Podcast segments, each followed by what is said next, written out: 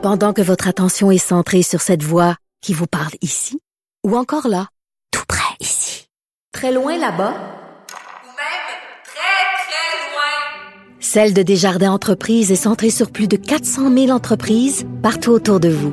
Depuis plus de 120 ans, nos équipes dédiées accompagnent les entrepreneurs d'ici à chaque étape pour qu'ils puissent rester centrés sur ce qui compte, la croissance de leur entreprise.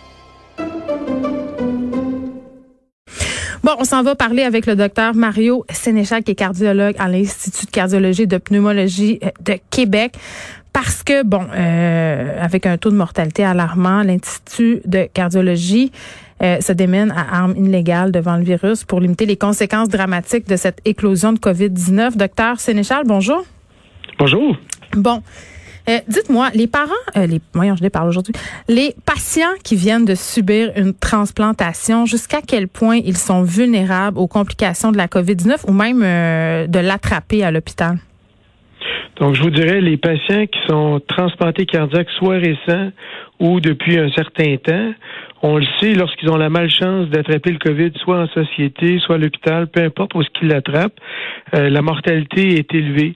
Euh, la mortalité, il y a deux grandes études, dont la plus grande étude de 28 patients de Columbia à New York. C'est une mortalité dans une étude où est-ce qu'il y a 15% et dans l'autre étude de 25% Donc, ces patients-là sont immunosupprimés, prennent une médication hmm. qui diminue leur défense. Donc, la COVID, c'est pas banal pour personne et c'est surtout pas banal pour un patient transplanté. Mais est-ce, donc, euh, si je comprends bien, docteur euh, le virus plus de chances de les frapper et quand il le fait, il les frappe plus fort? Donc, je vous dirais que euh, nous, dans notre euh, secteur, on a eu à ce moment-ci euh, quatre patients qui ont attrapé le COVID. Hmm. Donc, sur la quantité de patients qu'on a en externe qui sont transplantés, c'est pas beaucoup. Donc, les chances sont pas énormément, je vous dirais, c'est pas évidemment plus élevé, mais s'ils l'attrapent, s'ils contractent le virus, euh, la, morbidité, la mortalité associée à ce virus-là est très élevée. Puis en ce moment, euh, je disais qu'il y avait un bon un problème au niveau euh, du don d'organes. On en a moins qu'à l'habitude. Vous, il y a comme une espèce de pénurie. Est-ce que vos opérations sont en quelque sorte sur le hold?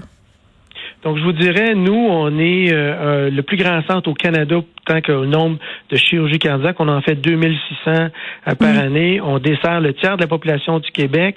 On fonctionne environ 5 à 6 salles par jour, mais dans le contexte du COVID, on fonctionne à 3 à 4 salles par jour. Donc, une diminution qui varie dans le temps entre 25 et 40 Donc, c'est sûr qu'il y a des patients qui sont hospitalisés, qui attendent et qui attendent trop longtemps, et qu'il y a des patients dans un autre contexte qui seraient opérés, mais malheureusement, ils attendent à la maison. Donc, effectivement, là, on fonctionne euh, au ralenti en chirurgie cardiaque, entre autres, en chirurgie thoracique également, puis la chirurgie bariatrique, on n'en parle même pas, le programme est fermé depuis plusieurs semaines. Mais quand vous me dites qu'il y a des patients qui attendent trop longtemps, en français, ça veut dire quoi? Ils meurent?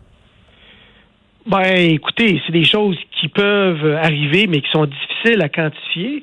Euh, mais il y a des patients qui, dans un dans un ciel, euh, dans un dans un temps idéal, là, ils seraient opérés, ça faisait ça ferait longtemps. Donc nous, ce qu'on demande, euh, ben, c'est de dire, c'est de donner confiance aux gens, de dire qu'on prend les bonnes décisions, qu'on fait du dépistage massif. On en a fait la semaine passée, euh, on, en, on, en, fait encore cette semaine. Ça se termine aujourd'hui. Donc, il y a des bonnes décisions qui sont prises, entre autres en fermant le programme de greffe. Mais également, on a l'impression que nous, il faut être protégé comme l'Institut de cardiologie de Montréal l'a été. Là-bas, il n'y a aucun patient COVID qui rentre à l'hôpital. Et les intentions du gouvernement étaient légitimes au début. Ils voulaient que si les patients avaient un problème en relation avec le COVID au niveau du cœur, au niveau des poumons, c'était logiquement le meilleur, le meilleur endroit. Mais ça s'est avéré euh, que des problèmes cardiaques liés au COVID avec nécessité d'un support mécanique, ben c'est pas arrivé. Donc, moi, je pense que le gouvernement, entre autres, se doit euh, de reviser ses positions et de repenser euh, la façon dont euh, les patients COVID sont distribués dans la région de Québec. C'est comme si vous étiez en quelque sorte un centre de crise alors qu'à Montréal, tout est fermé puis les gens sont protégés. C'est ça que je comprends? Oui, exactement. C'est parce que nous, ce qu'on ce qu'on veut pas qui arrive, même si les bonnes décisions sont prises par notre institution puis par les, les médecins du CMDP, on voudrait pas, malheureusement, que des patients euh, attendent trop longtemps, qu'il arrive des événements malheureux, ou que des patients doivent se doivent d'être euh, transférés euh, dans la région de Montréal pour être opérés. On pense que hmm. l'IUCPQ se doit d'être protégé en sachant qu'elle dessert des soins tertiaires que c'est unique. Là. On dessert de Repentigny jusqu'au Nouveau-Brunswick. Là. Attendez, là. Donc, c'est pas normal que nous, on soit, à, mon, à mon humble avis et à l'avis du CMDP, qu'on soit un centre COVID. Là. Oui, parce qu'on a beaucoup craint justement ces complications cardiaques liées à la COVID. Hein, docteur Sénéchal, d'ailleurs, il y a un influenceur ukrainien de 33 ans, père de trois enfants, qui niait par ailleurs. Oui, c'est ça. cet homme-là niait la gravité de la COVID-19, continuait de voyager. Euh, il a attrapé la COVID et décédé de complications cardiaques liées au virus. C'est un aspect qu'on connaît moins, mais euh, c'est possible quand même. Oui, tout à fait. Écoutez, le, le, le, COVID, les patients vont avoir des problèmes surtout pulmonaires, mais effectivement, ils peuvent développer des problèmes rénaux, des problèmes hépatiques, euh, des problèmes également cardiaques. On nie pas ça du tout. Et nous, comme centre, on veut être disponible pour les patients COVID, entre autres pour ce genre de complications. Mais être disponible pour ce genre de complications mm. et être un centre COVID et vivre ce qu'on vit là présentement, parce que l'éclosion, c'est pas un hasard. À partir du moment qu'il y a une éclosion dans la société, à partir que euh, les patients vivent en société, qui viennent à l'hôpital, et là, il peut avoir une transmission nécessairement à l'hôpital entre patients, entre personnes infirmiers. Mm. Mais là, euh, l'hôpital prend les bonnes décisions, euh, décide de faire du dépistage massif, décide de restreindre la mobilité du personnel. Et ça, c'est tout en, en leur honneur. Mais nous, on pense qu'il faut aller plus loin, là. C'est comme si on avait anticipé des complications euh, cardiaques, un peu comme quand on avait euh, fermé et mobilisé des infirmières en chirurgie pour aller aider à la COVID-19, puis que c'était pas arrivé. On, a été trop prévenant, peut-être. Là, ça serait peut-être euh, de rectifier oui, mais comment vous dire? Moi, je, moi, je, suis en phase avec le gouvernement, gouvernement Legault. À partir du moment que tous les gens veulent le mieux pour les patients, moi, j'ai pas de problème. Mais en médecine, c'est comme ça qu'on raisonne. Quand on voit que les décisions prises font pas l'affaire, on a le droit de changer d'avis. Puis pourquoi ils changent pas d'avis? Ben moi je pense qu'ils sont il y a un petit lag là un petit peu là. un petit lag. C'est c'est notre rôle nous les, les, les soignants de dire comment ça se passe puis après ça c'est en pratique en théorie c'est des gens intelligents à mon avis ce genre d'intervention euh, que Dr Leblanc a fait que Dr Poirier a fait que Dr mm. Quentin a fait que j'essaie de faire euh, c'est un peu pour mettre tout le monde en phase puis que les bonnes décisions euh, se prennent. Qu'est-ce que vous diriez à ceux, parce qu'il y a quand même beaucoup de Québécois qui sont en train de se dire en ce moment qu'on qu'on capote bien trop avec la COVID-19, qu'il y a trop de mesures, que la plupart des gens qui sont en santé s'en sortent, que c'est une grippe, une grosse grippe, mais une grippe quand même? Mais comment vous dire, euh, moi je peux comprendre que les gens se sentent euh, contraints, que leurs habitudes sont changées, puis qu'ils connaissent une personne puis un autre qui ont eu la COVID puis ça a bien été. Mais étant mieux, hein, la, majorité des patients qui ont la COVID s'en sortent bien. Mm. Mais c'est pas vrai que ça se comporte comme comme euh, la grippe. Lorsqu'on a de la grippe, l'influenza, nous on envoie des complications, on voit des patients faire des myocardites, des choses comme ça. On envoie euh, deux euh, par année pour dire quelque chose, donc des nombres bien inférieurs que ce qu'on voit présentement.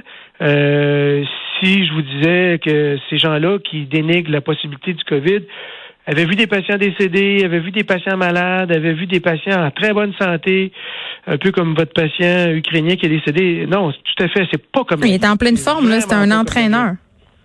Oui, non, tout à fait. Donc, c'est vraiment pas comme la grippe. Que les gens en doutent, parce qu'ils n'ont pas accès à ce genre d'informations, aux histoires des patients. Moi, je trouve ça quasiment anormal. C'est simple de se poser des questions. Mais quand on est sur le terrain, euh, dans, les hôpitaux, entre autres, on voit vraiment que c'est pas comme une grippe. je pense que c'est important euh, de rappeler les chiffres. Docteur Sénéchal, le taux de mortalité pour les patients atteint le vos patients sur dans votre département, c'est quand même 16 C'est c'est énorme. Comprenez-vous que si on a, on est greffé puis on atteint, on, a la COVID, la mortalité entre 15 et 25% Donc, c'est clair qu'à partir du moment que des patients hospitalisés sont atteints de la COVID, on peut pas penser qu'il n'y en aura pas de mortalité. Puis effectivement, euh, il y en a eu. Là, est-ce que vous êtes en discussion avec le gouvernement? Euh, autrement dit, est-ce que ce lag-là dont vous parliez tantôt est sur le bord euh, de prendre fin? Euh, ben écoutez, euh, la balle est dans le camp du gouvernement à ce moment-ci. Moi, je pense qu'on a parlé haut et clair et fort. Hmm. Euh, je pense qu'on a un discours qui est cohérent, qui correspond avec la, réalité. Et moi, je m'attends à ce que les, sous-ministres, les ministres, le gouvernement parlent, réfléchissent et en espérant que les bonnes décisions seront prises comme elles sont prises à l'IUCPQ. Docteur Mario Sénéchal, merci. Docteur Sénéchal, qui est cardiologue à l'Institut de cardiologie et de pneumologie de Québec.